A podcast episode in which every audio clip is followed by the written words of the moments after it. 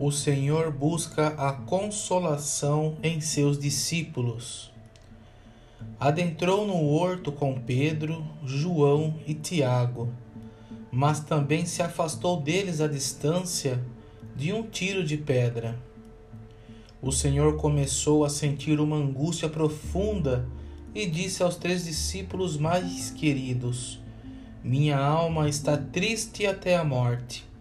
A tristeza é um sentimento que nasce do pavor ou medo, ante a dor que se está para sofrer.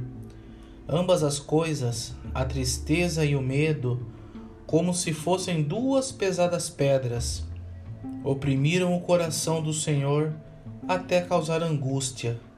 Começou a ter pavor e angustiar-se. O Senhor tinha motivos para estar angustiado e triste. Durante toda a sua vida, sofreu por amor aos homens, mas naquele momento a sua dor era ainda mais forte. É verdade que Jesus Cristo contemplava a Deus com infinita claridade, e quem vê Deus dessa maneira não sofre nenhuma aflição e goza de uma felicidade sem limite. Mas foi desejo de Deus que Jesus Cristo sofresse para que pudéssemos ser redimidos. Sofreu a dor no seu corpo e sofreu tristeza e angústia na sua alma. Demonstrou que era um verdadeiro homem ao sofrer, ao sentir e ao comover-se. Não foi menos redentor ao padecer fome, sede, cansaço e fadiga no seu corpo como também não foi menos redentor ao padecer tristeza, medo e angústia na sua alma. Quando um homem sofre uma terrível dor física e tem ao seu alcance um remédio eficaz e não o utiliza, dizemos que este homem sofre porque quer. Do mesmo modo, o Senhor podia suprimir imediatamente a dor do seu corpo e da sua alma mas não usou do seu poder divino, portanto, é certo que sofreu porque desejou. E esse foi, talvez, o desamparo de que se queixou na cruz. Meu Deus, meu Deus, por que me abandonastes?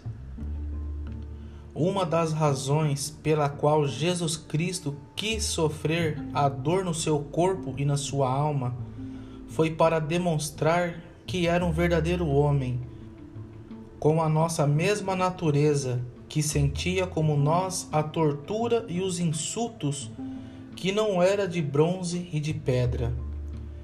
Quando sentimos a força das tentações, não devemos desanimar e pensar que perdemos a graça de Deus.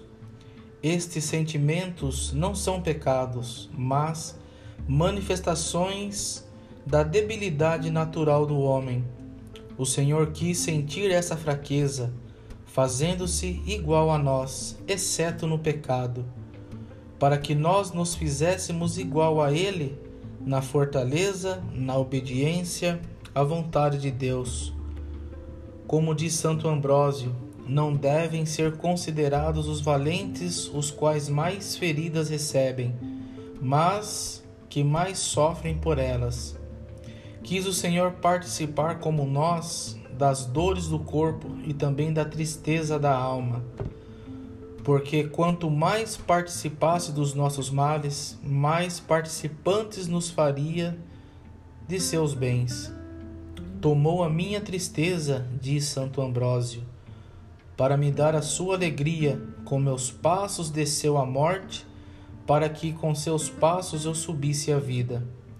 Tomou o Senhor as nossas enfermidades para que fôssemos curados, e castigou a si mesmo pelos nossos pecados, para que recebêssemos o perdão. Curou a nossa soberba com as suas humilhações, a nossa gula, bebendo fel, a nossa sensualidade com a sua dor e a sua tristeza.